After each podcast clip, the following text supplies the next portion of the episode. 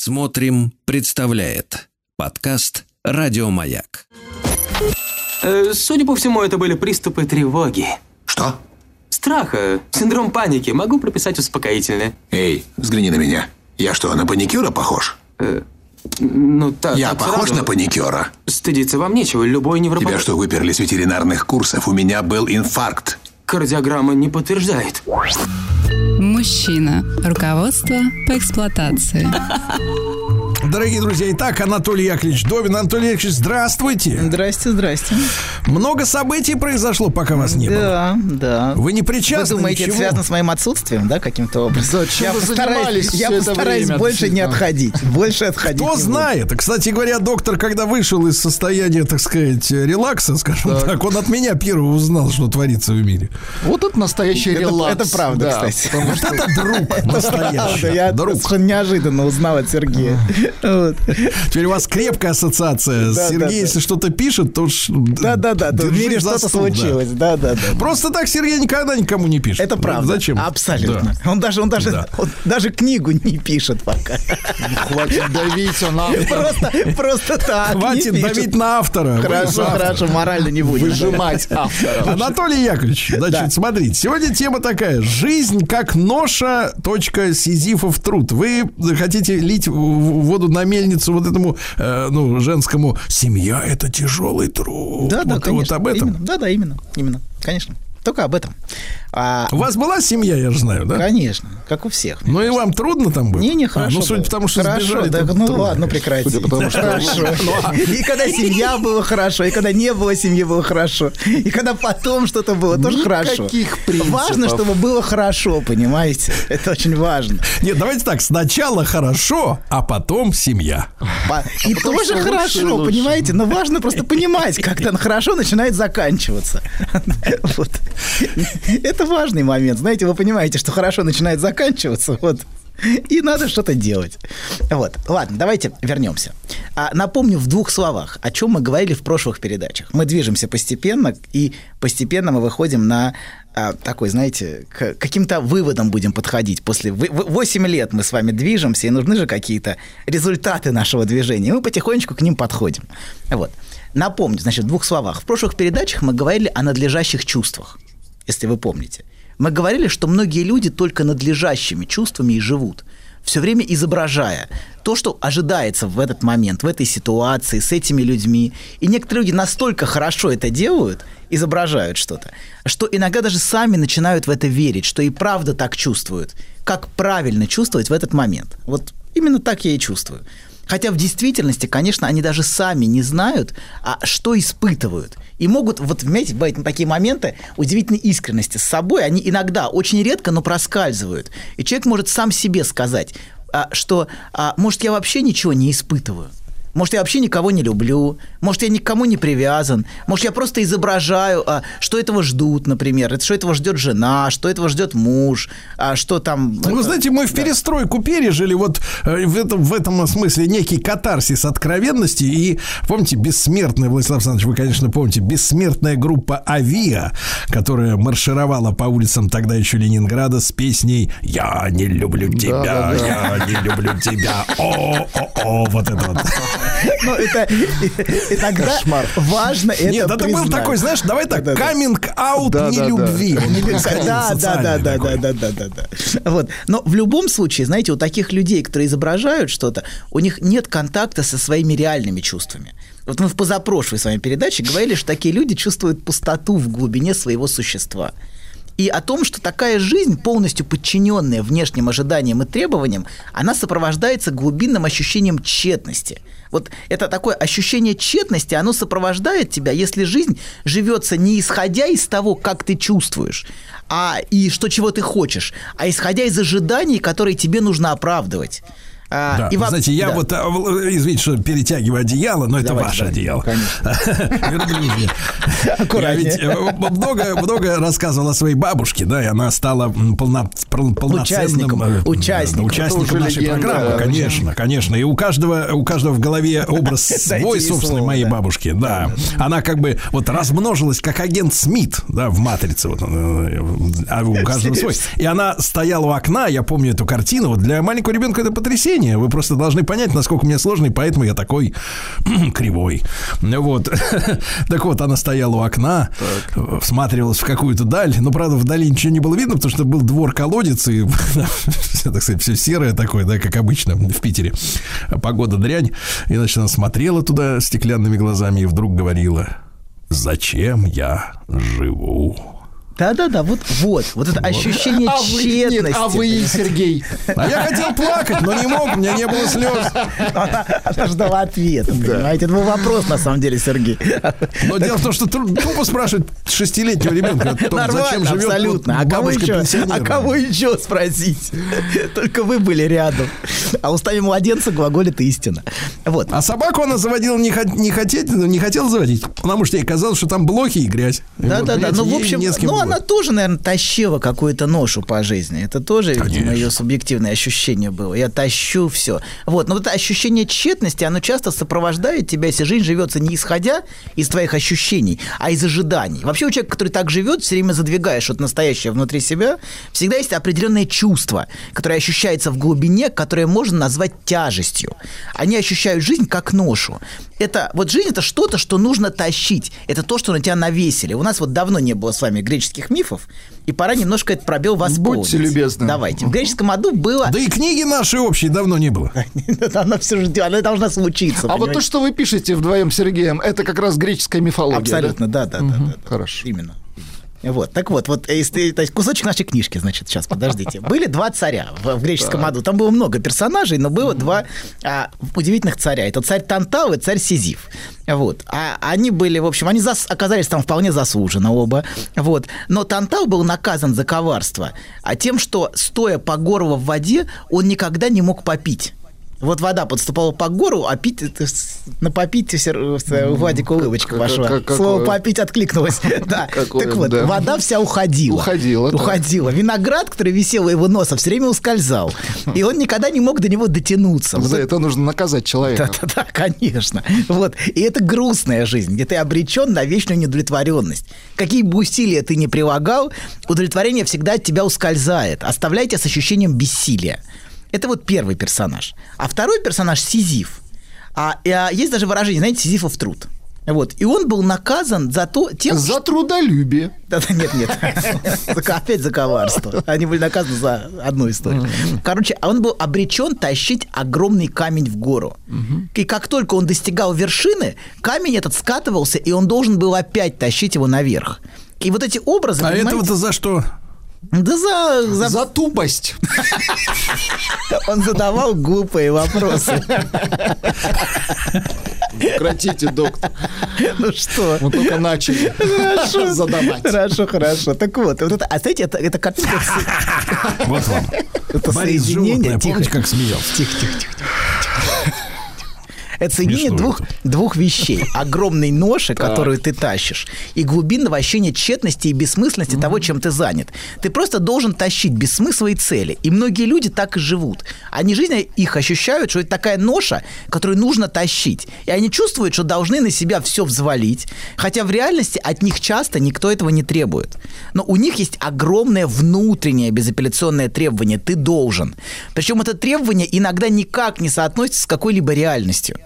И все вокруг, понимаете, они все, все вокруг воспринимают. То есть от него и не огромные- ждут-то ничего, а Ча- он должен. Например, да, может быть, от вашей бабушки тоже не ждали ничего так, как она это ощущала, например, э, что она должна пожертвовать ради вас своей Да, пенсией. Пенсии, пенсии. Ну Во, как? я смотрю, вы Нет, Слушайте, запомнили. доктор, ну как не ждали? Они сдали внука. Ну, Ну хорошо, ну Минимально могли где дом сдать, понимаете, в конце концов. нет, Могли. Фу тебе, фу.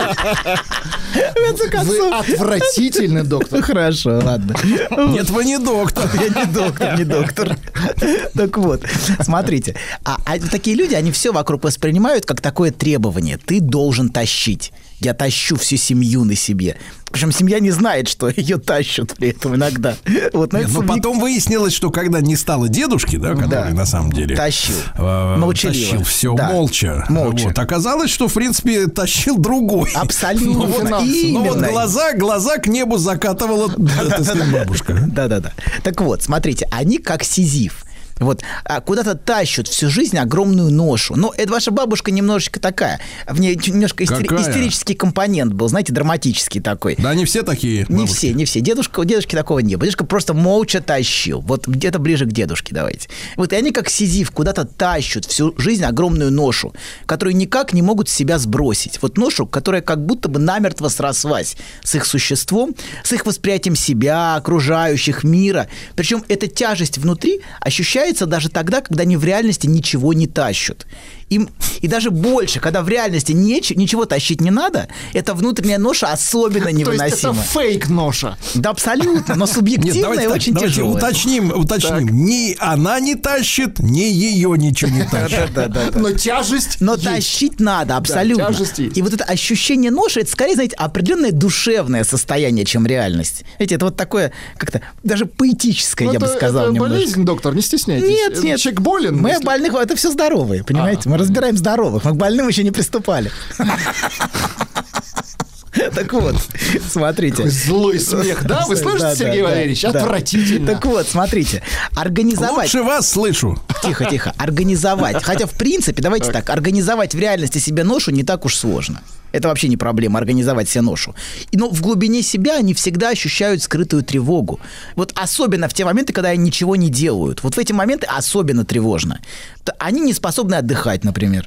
А, потому что в расслабленном состоянии никогда не чувствуют себя спокойно. Им кажется, что если они позволят себе снять с себя ношу, передохнуть, им тут же прилетит какое-то наказание. Как будто Да-да-да, поэтому моя бабушка, собственно говоря, и кипятила чайник по 20 раз в день. Абсолютно. И говорила, об этом, и говорила об этом. И Сережа, я кипячу чайник. Знаете, знаете, я только недавно понял, э, не так давно, уже с появлением электрических чайников, в принципе, что, в принципе, разницы никакой нет, Просто и особенно никаких да? усилий предпринимать не надо. Я сталкивался с людьми, которые пытались мне объяснить, Сережа, а может быть, она следила, чтобы он не перекипел, чтобы не, не вспыхнул газ, еще что-то Ну, такое. Но потом я сказал, да. ребята, вот я, например, люблю варить кашу. Я, э, знаете, вот а, овсянку просто обожаю. Обожаю овсянку. Потом с маслицем, с метком. М, как это вкусно. На молочке там 3,5%. О, как это вкусно. А как я варю божественно кашу. И вот я варю и мешаю ее, потому что если я не буду ее мешать, она пригорит. Да. Да, но, Но чайник не надо Хорошо. помешивать, не Ну, надо, а есть просто другая стоит. история. С появлением стиральной машины я стираю белье. Вот это другая тема. Знаете, я стираю. Сторожу стиральную Или я машину. мою посуду в посудомойке. Да, Я да, мою да, но неважно, важно субъективное ощущение, понимаете, караулю что-то, все время занят чем-то, ни на секунду не могу остановиться, вот, и, понимаете, а внутри, вот как будто эта ноша в их голове их от чего-то защищает, они так чувствуют, вот у них есть глубинный страх расплаты, если они ничего не будут тащить. И если все хорошо внешне, то у них возникает тут же внутренняя тревога, и она начинает нарастать. Вот сейчас что-то случится, сейчас что-то прилетит, сейчас я все потеряю. А вот, поэтому им спокойно, когда есть куча маленьких проблем, которые нужно постоянно решать. А потому, потому что если их не будет, им кажется, что вместо них будет одна большая катастрофа. А вот, поэтому они все время неосознанно нагружают себя какими-то маленькими проблемами. И чем сильнее тревога перед возможным наказанием или возмездием за то, что тебе хорошо, тем активнее они нагружают себя множеством проблем, которые все время нужно решать. Главное, чтобы без продыха. Я ни на секунду не могу остановиться. Мне некогда отдохнуть. Я, я вот все время кипячу чайник. Вот. А, и А они вс- когда чайник был уже вскипячен, она можно кипятить трубку, заново. трубку телефона и звонила в райком партии, Но она чтобы время- нажаловаться на кого-нибудь. Так вот откуда она это у все время была занята, понимаете, важным процессом. Вот. Все время была какая-то какая вот такой драматический, серьезный, тяжелый процесс. Вот. И огромная ответственность за все. Вот. И она все время а, жалуется, понимаете, что им некогда отдохнуть. Не она, а они, простите. Вот. Но только появилась минутка, когда вот отдохни, а обязательно себя чем-то нагрузят люди. Вот прям тут же себя чем-то нагрузят. Иначе моментально. катастрофа, да. Да. И мне приходит Да-да, на а ум- потом такие у меня в телеграм-канале Стилайн Today пишут Сергей, вы не представляете, как сложно быть женщиной Ну, и им правда А я им непросто. отвечаю, слушайте, давайте разберемся с теми напрягами рычагами, которые вы сами на себя взвалили, и посмотрим, насколько вам сложно. Ну, женщине, правда, непросто. Женщине Ну, это сложнее, согласен. чем мужчине. Но Да. я-то представляю. Нет, не представляете. Бабуля, да, вы представляете. Пройдем дальше. Так вот, мне приходит на ум две фразы, которые выражают внутреннюю логику их поведения. Одна из Льюиса Кэрролла, другая из Великого Кормчева. Вот первая из Алисы. А, Нужно очень быстро бежать, чтобы просто оставаться на месте. И так и происходит в их жизни. Они все время быстро куда-то бегут, все время не успевают, но при этом в реальности ничего не меняется в их жизни десятилетиями. Они все время на месте в состоянии загнанной лошади. Я как загнанная лошадь. Вот. И вторая фраза. Э, Мы, как истинные маоисты, ее придерживаемся. Чем хуже, тем лучше. Вот это вот наше. Вот. Чем более они нагружены, чем тяжелее ноша, чем больше проблем нужно решать, тем внутренне на каком-то глубинном уровне Не-не-не, спокойнее. как маоисты, мы сегодня с Владиком новую фразу Мао Цзэдуна вы- Так, вычитали. Поменьше читайте книг. Это Мао Цзэдун, это факт. Вот наш, это наш принцип. Но у него есть одна книжка, вот его цитатник, вот его и надо читать. Вместо всех Да, да, книг, понимаете? Вот. Да. Так вот, смотрите, если я нагрузил себя, мне на каком-то глубинном уровне спокойно, ничего страшного не случится. Вот. И они все время себя поддерживают в таком состоянии, этой загнанной лошади, в бессознательном страхе а, катастрофы, если они перестанут быть, быть этой самой загнанной лошадью. Вот. И да, и очень распространенный пример вот такого, такого поведения это такая старательная отличница. Вот. А, да, и хотя, да, и она все время ждет в похвалы, она впахивает за всех, все время ждет, что ее какая ты молодец, что ее похвалят. Она все время вот такая нагруженная, ответственная, все время работает. Хотя в реальности, понимаете, такую похвалу она практически никогда не получает. Ей скорее все время прилетает если уж в реальности посмотреть на этих отличниц, вот таких, которые старать, стараются. Это сделала не так, то сделала не так, тут провалилась, тут облажалась. Все время, понимаете, какие-то а, наезды сыпятся. И это такой замкнутый круг всегда. Чем больше она старается, она еще больше сидит. Ей прилетело, она сидит до 10 вечера на работе. Ей в итоге прилетает еще больше. Знаете, это такой, такой Ну, круг. естественно, чем больше ты занимаешься каким-то делом, тем больше там ошибок. Правильно? Конечно, ну потому что бессознательно... Кто, кто нас- ничего не делает, тот не ошибается. Вот принцип. Людям прилетает ровно то, что им бессознательно нужно. Она бессознательно ждет наказания. То есть она в поиске прилетов. Да, да, в поисках. Да, да, да, да, именно. И значит, Она повернута всегда спиной к неприятностям. да, да? да, да, да. И В она, она больше старается, что ее оценят. С ощущением, что ее не оценили, она обижается, старается Чем хуже, больше. тем лучше. Абсолютно, да, но э, хотя, знаете, понимаете, как а, вот, она старается, но все равно все, значит, все не, не А вот когда ей прилетает, ей стыдно за то, что она опять накосячила. Ощущение А, ее. Ну, ощущение обиды возникает глубинное, что это несправедливо, потому что я старалась. Я стараюсь, а, я так много. Но, знаете, тут скорее вопрос часто выживания. То есть я даже. старалась, но факт косяка не, не Ну, оценивается ну, ка- адекватно. Ну, Но она же Косяк есть была по в состоянии э, Да. поиска косяка да, да, своего. да, да, да, да, да, да, хорошо, да. Так вот, смотрите, знаете, есть шутка такая старая. Лошадь тяжело работала, но председателем колхоза стала не она. Вот. Так жизнь устроена, понимаете? Вот. И в итоге... Вошать это очень хорошо. Это лошадь и вош одновременно. Да, что прекрасное животное. Прекратите. С лапками по бокам, Тихо, низкая лошадь. тихо, тихо, тихо. Так вот, смотрите. в Париже, лошади. Да. Да. Так вот, в итоге, понимаете, она живет в этом ощущении ноши. Но эта ноша ей нужна, потому что она контролируема. Понимаете, как будто вот эта контролируемая ноша, которая на ней висит, защищает ее от чего-то неконтролируемого. Лучше я сама себя нагружу, я это, по крайней мере, контролирую, чем, я не, чем неожиданно случится какая-то катастрофа. навалят, да? Ну, нет, какой-то провал случится, случится какая-то катастрофа, понимаете? И есть такая стратегия а, маленьких провалов, вот маленьких, которые они часто допускают в работе, за которые им прилетает. Это, это нет, это уголовный принцип. Э, Сесть за то, что украл кошелек, чтобы в тюрьме не нашли за то, что грабанул банк, Ну например. да, зна- да, да. Знаете, как этот, а, дерево лучше всего прятать в лесу. Вот, да, да. А тело на войне, вот это вот важная вещь. Так вот, есть маленькие провалы такие, которые можно исправить и которые защищают от какого, какого-то ужасного, большого и необратимого провала, с которым ты ничего не можешь поделать. Понимаете, с ношей ты что-то можешь поделать, ты ее контролируешь, ты ей управляешь. А вот с тем, что может случиться потенциально, ты ничего поделать не можешь. И они все время боятся того, что может случиться, если, То есть если ты... они продюсеры собственного горя. Они продюсеры маленьких проблем. Проблем в страхе перед огромной Но катастрофой. решаемых типа. Да, маленьких, но все время решаемых, все время исправляемых. Вот, они все время в тревоге, но они боятся как раз расслабиться, боятся все отпустить. То есть да. они хотят хапнуть несчастье в рассрочку. Абсолютно, конечно. Чем одного большого не... Да, да, да. Расскажите про свой сон. Я сплю крепким сном. Слышу плач младенца. Иду к холодильнику, чтобы достать молока. Несу ребенку молоко. А оно черное, Бен. Скажи, что это значит? Только без грязи про мою мамашу. Мужчина. Руководство по эксплуатации. Дорогие друзья, итак, Анатолий Яковлевич Добин, психолог, психотерапевт. Сегодня мы говорим о людях, которые тянут лямку по жизни, хотя их никто не просит, с ощущением следующим. Крындец настанет, лучше его распределить постепенно по жизни, размазать тонким слоем по Да. хлебу. Но Глотами. В- Владик сказал важную вещь, что у таких людей а, ощущение, как вы, вы точно подметили, что если не будет всех этих маленьких проблем, ничего не Если останется. представить, что эти все проблемы улетучатся, они просто потеряют смысл жизни. То есть это ощущение какой-то пустоты абсолютно, оно заполняется. Вот если бы у бабушки не было чайника, который нужно было бы кипятить, Это понимаете, бы и куча маленьких, абсолютно, возникла бы пустота, с которой пришлось бы столкнуться.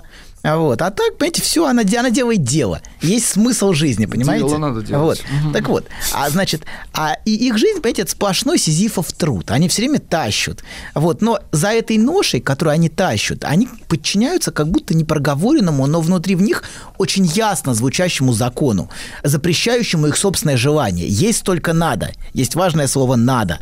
Вот. И важно, что их этот внутренний закон, он, в принципе, запрещает им любое наслаждение. И они боятся, в принципе, даже почувствовать, что все хорошо. Как только они ощущают, что им, как им хорошо, у них тут же мысль возникает. Вот сейчас случится что-то плохое. Сейчас что-то плохое случится. И вообще за любое хорошо надо будет заплатить. Поэтому нельзя чувствовать, что все хорошо, прилетит наказание. И иногда они, понимаете, даже, я бы сказал, даже дальше. Иногда они сами себе именно это наказание организуют. Женщины по-своему, мужчины по-своему. Вот про женщин мы говорили, а у мужчин, например, такая зарисовка вам. Вот. Мужчина всегда неосознанно запрещал себе проявление мужественности. Он всегда чувствовал себя не вправе, такой все время, как загнанная лошадь, только мужской вариант. Вот, например, он вообще не мог себя отстаивать. Он все время уступал, все время подчинялся, вообще занимался тем, что можно назвать самокастрацией. Вот, скажем так. Вот, он все время боялся успеха. Вот, неосознанно. Но в какой-то момент он неожиданно для себя разрешил себе проявить свою мужественность. Он отстоял себя в какой-то момент, и изменилась его позиция. И все случилось как нельзя лучшим образом. Он вдруг получил признание, получил повышение на работе, а вот, а из-за того, что изменилась его интонация какая-то. Вот он, это так неожиданно случилось. И он был просто в состоянии эйфории. И вот тут, понимаете, в эту секунду у него вдруг проскакивает мысль, что за это нужно будет заплатить. Как-то вот так мимоходом. И в этот момент он выходит из здания, и вдруг на пустом месте падает и ломает себе ногу. А Вот. Я не утверждаю, что он ломает себе ногу, чтобы наказать себя. У меня нет такого утверждения. В жизни вообще все время что-то случается. Ноги ломаются, в конце концов, так бывает. Но важно не что случается, а как мы это интерпретируем.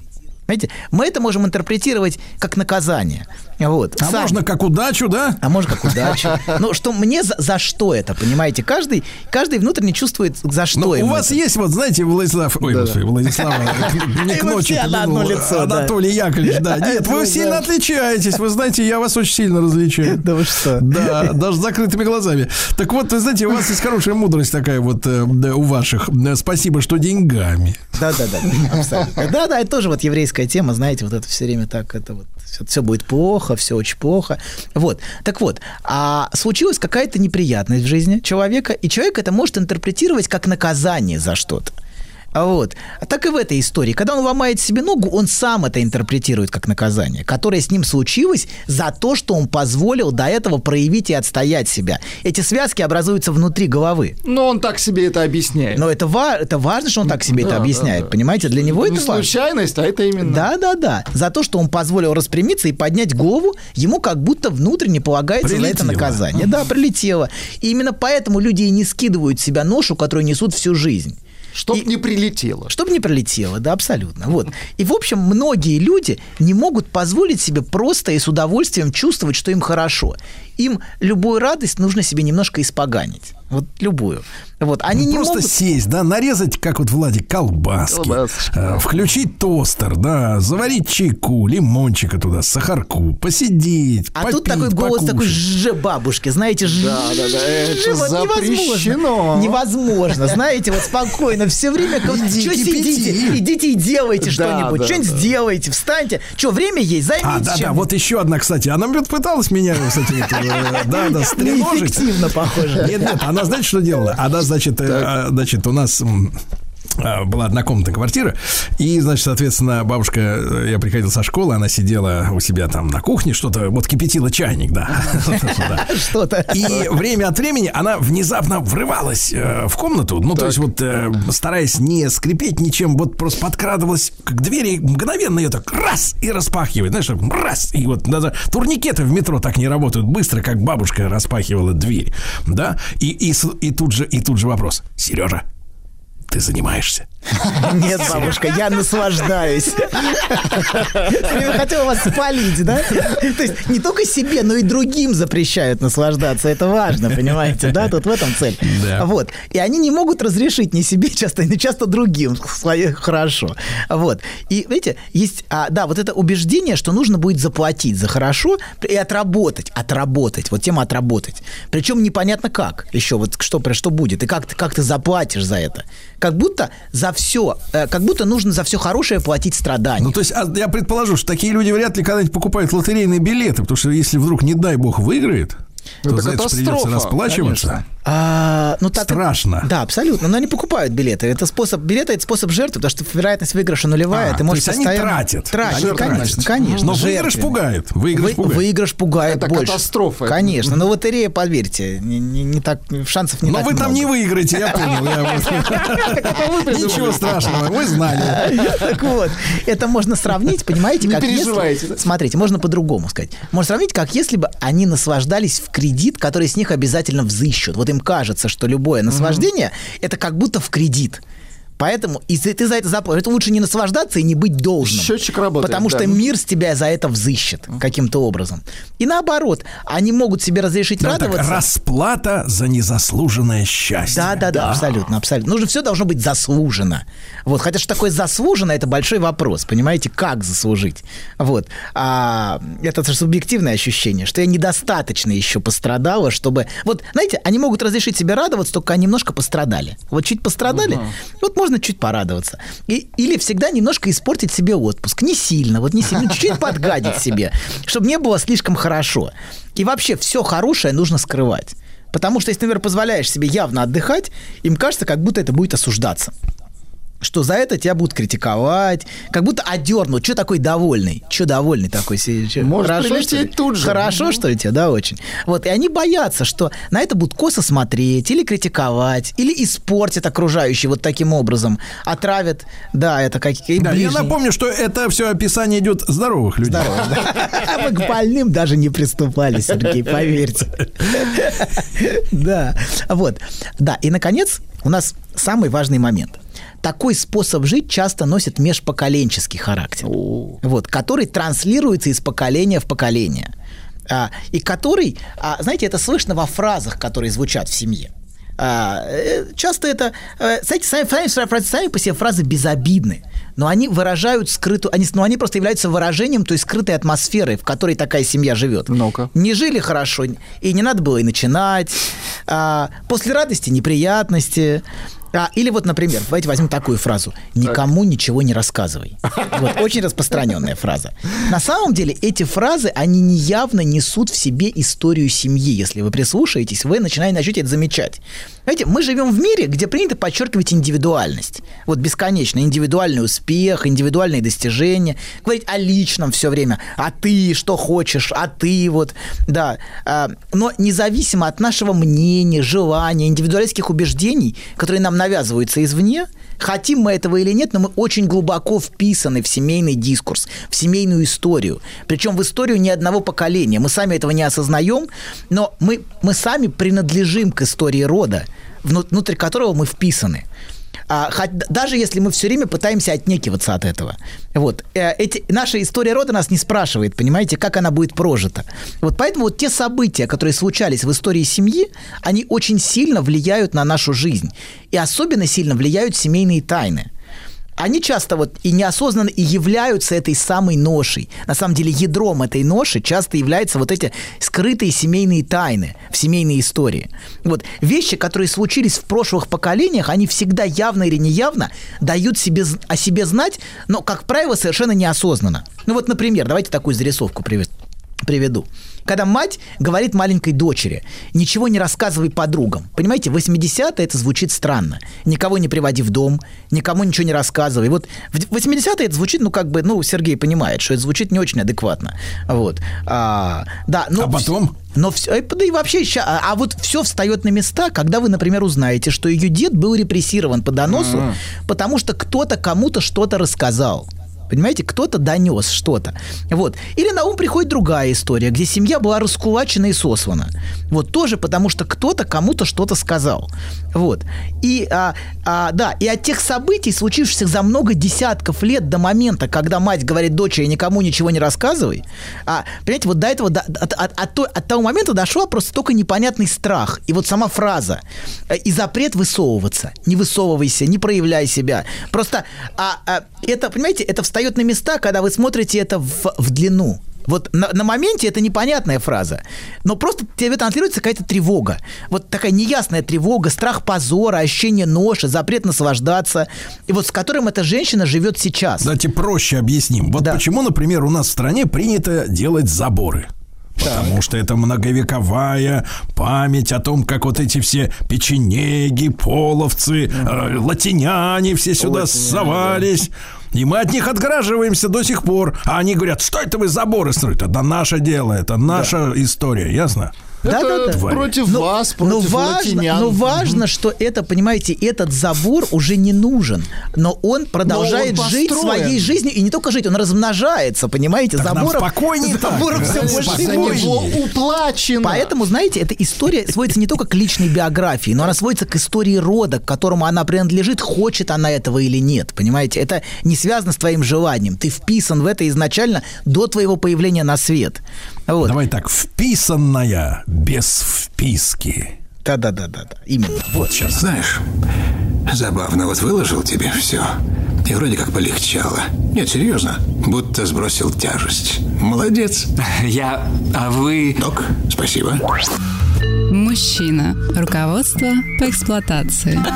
Ну что же, Анатолий Яковлевич, какой у нас вердикт-то будет с этим? Мы тут сейчас с доктором обсуждали. Так. Понимаете, Сергей Валерьевич, есть еще такое ощущение стыда, когда у человеку хорошо. Вот когда человеку совсем хорошо, вот представьте себя, представьте, когда он вообще отлично, а тебе стыдно, и тебе стыдно рассказать окружающим. И он ходит, что знаете, тебе да, хорошо. Да, он ходит с грустной рожей все время. Нет, все время. Владислав Александрович, да, плохо, да, да, да. Владислав Александрович, я скажу, я скажу так, как вот общественные дети. Да, да. да. Я скажу так. Это же вот такие люди, которым стыдно, э, стыдно рожи, когда ему хорошо, нам нужнее, чем те, которые делают гадость и не стыдятся. Конечно, Абсолютно, конечно. Социально абсолютно. более приемлемые, да, конечно. Да.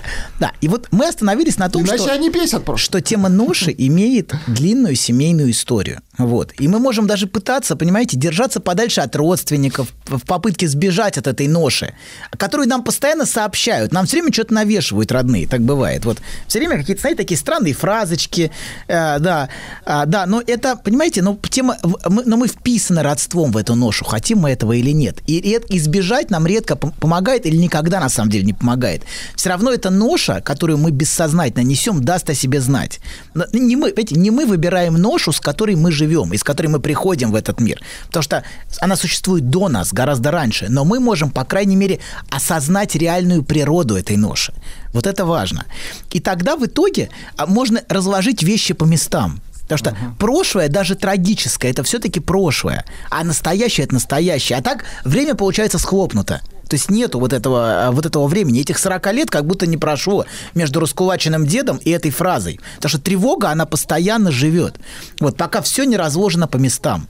Вот. Знаете, вот эта наша заставка была, и там вот высказал тебе все. И как и вроде как полегчало. полегчало да, конечно. Да, да. Через речь, через понимание приходит облегчение угу. этой ноши. Когда ты начинаешь ее осознавать и говорить об этом. Потому что эти вещи, о которых нельзя говорить. Семейные тайны так и функционируют, как что-то, о чем нельзя говорить. Вот. И вообще, знаете, вот э, образ призраков, есть такой э, в культуре образ призраков, которые живут в домах. Вот призраки всегда живут в домах. И вы туда же, опять вы мистику. Ну, это Сегодня мистика, была новость, это доктор. Так. Доктор, вы представляете, 24% людей, занимающихся малым и средним бизнесом, не возражают против оккультных практик, чтобы узнать, какое решение принять по бизнесу. Каждый четвертый бизнесмен эзотерик. ФНС, да. Вот, так вот. А иначе Смотрите, бизнес не пойдет. Не пойдет, не пойдет. Так вот, образ призрака в, культур, в культуре существующей, в фильмах, они всегда живут в домах в домах, в которых раньше была жизнь, но что-то случилось. Вот. И эти, эти, и эти призраки, они часто преследуют живых. Ну, все эти сюжеты, которые mm. есть. Это как раз образ прошлого, которое не было должным образом захоронено и оплакано. То есть всегда в призраке есть какая-то трагедия, которая не была пережита. В фильмах ужасов. Ну, То есть есть какая-то память, да. какая память. Память, которая не является памятью, а является повторением. Вот. И которая продолжает жить внутри семейной истории, потому что ей не нашлось достойного достойного места, потому что эта история не была рассказана, угу. не была оплакана, и она продолжает жить вот как бы внутри, внутри рода, внутри семьи, вот. И когда, и вот когда, знаете, вот это непонятное и непережитое мертвое, оно преследует живое. Помните, мы говорили в одной из прошлых передач, что, а, сем, что м, в семье ощущение ноши часто возникает, когда вот а, в том, что ребенку говорят, нужно идти на кладбище. Вот нам нужно идти на тема кладбища. Это uh-huh. очень важная тема семейного дискурса любого. Вот. И эта семейная ноша совсем не случайно связана с кладбищем. Вот это то мертвое, которое, оно вроде бы, вроде бы похоронено, знаете, но оно неосознанно. То есть, как бы оно физически, физически эти люди мертвы, но, понимаете, они, у них нет вот той истории, их трагедий, их тайн каких-то. Эти вещи, они не захоронены по-настоящему. И они как часто могут, как канат, держать в захвате твое настоящее. И важная вещь связана с молчанием. Очень часто вот о многих вещах в семье нужно молчать. И вот это молчание, оно и обрекает нас на, как бы, понимаете, на эту ношу. То есть освобождает нас возможность заговорить, когда у нас появляется речь и возможность сказать что-то, рассказать историю. Но для этого нужно понять, что это за история. Вот. Да, и, а знаете, кладбище это, это на самом деле очень важное место. Может быть, мы когда-нибудь об этом поговорим, но это на самом деле, а вот это, это само по себе это Доктор, место... вы начинаете углубляться, мне кажется. Да, вот да, да, да, В землю? Понимаете, это, да, да, я при, пытаюсь приблизиться к земле уже. Так вот, начинаю Все пытаться. Слушайте, вы такой молодой, а? А пора, пора уже, пора. Так вот, смотрите, для человечества вообще очень важна связь со своими мертвыми. Это фундаментально. Вот ровно столько, ну, сколько, сколько существует. Человечество существует ровно столько, сколько существует кладбища. Вот вы находите всегда... Ну, как, давайте, смотрите, критерию? а сейчас, давайте так, трудно сказать, что мертвых расчеловечивают, потому что они уже не люди. Но, но сейчас же идет тенденция с Запада, да, что да. когда вот возникают истории, например, мы из, из мертвеца сделаем кусок мыла, да, ну, вот, а, а нет, 75%, другая, другая ну, смотрите, смотрите. Проблема, Сергей, нет, вы очень нет, точно смотрите, говорите. Да, окей. Оскверняется, значит, э, прошлое, и, соответственно, плевать на будущее. Абсолютно. Абсолютно. Ну, это началось раньше. Да. Это началось. Смотрите, живу, да. живу я, я хочу жить хорошо, и мне плевать на то, что да, было, и даже что Именно, будет. именно, вот именно фундамент любого человеческого общества это связь с прошлым. Люди это хранить прошлое, понимаете? Хранить связь с теми, кто ушел, и помня, понимаете, о них. Это важная фундаментальная связь. Сейчас тема смерти в современном дискурсе мировом, последний сто лет, вынесена на периферию она фактически отрицается. Если в 19 веке тема сексуальности вызывала беспокойство, то в 20 веке с беспокойства вызывает именно тема смерти. Она всячески отрицается и вызывает тревогу. Вот. Но важно, что, знаете, человек живет ровно столько, сколько о нем хранится память в поколениях. Вот. И, знаете, и есть, и вот это очень важно, хранить эту связь. Но, понимаете, здесь возникает проблема, что иногда эта связь начинает быть удушающей, когда нету достаточно, бабушка не была похоронена, в семья плакана, ее место не было репрезентировано. Не все рассказала бабушка. Да, не все рассказала. И унесла что-то в могилу бабушка, какие-то тайны, понимаете, да? А, а то это начинает вокруг этого, понимаете, что-то заворачиваться, вокруг вот этой истории с мертвым, которая не отпускает живое жить жить. Очень Вам часто чего, такие доктор, люди... мало историй, которые я вам рассказываю. Достаточно. Вот именно это и есть, иногда это и есть то мертвое, которое не дает, например, Сереже расправить плечи и вот Сережа маленькому Сереже... расправит, он Да, да, да, да, да, да, да. Вот. А некоторые семьи прям буквально напоминают Вам надо, склеп, доктор, некоторые дома. бои- бояться не то, что я расправлю, а что я вправлю. Давайте все-таки, все-таки аудиторию отпустим на выходные дни с позитивным настроением. Позитив доктор? да, Хорошо, всем радости, позитив. счастья, любви. Вот и все, общайтесь давайте. Какой вы. День философичный стали. да. Еще больше подкастов «Маяка» насмотрим.